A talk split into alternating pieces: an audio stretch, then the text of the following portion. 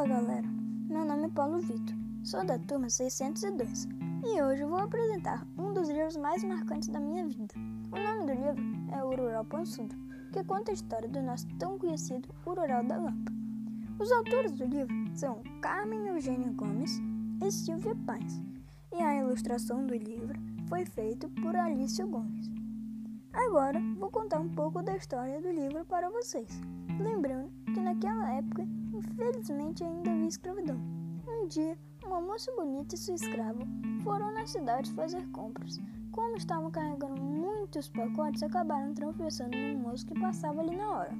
As compras caíram no chão e um moço que não era bobo nem nada ajudou a moça bonita a se levantar.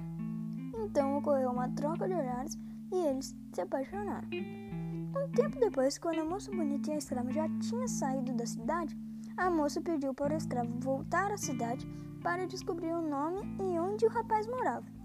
E quando a escrava chegou lá, não conseguiu descobrir o nome do rapaz, mas descobriu que ele morava na Baixada da Égua.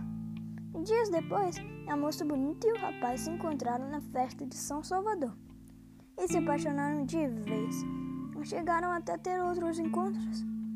Vendo aquilo, a escrava, que era bem fofoqueirinha, contou para o pai da moça bonita. O pai então mandou capangas para coçar qualquer moça que chegasse perto de sua filha. E assim se fez.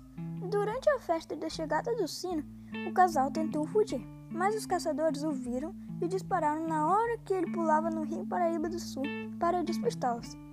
Ao cair na água, tomou um tiro e instantaneamente se transformou-se em um jacaré, mais conhecido como Ururão, o grande jacaré do Papo Amarelo.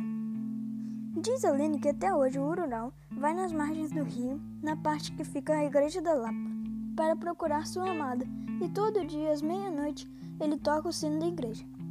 No geral, gostei muito do livro, especialmente pelo fato de ser uma lenda da minha cidade e eu conhecer os lugares da história.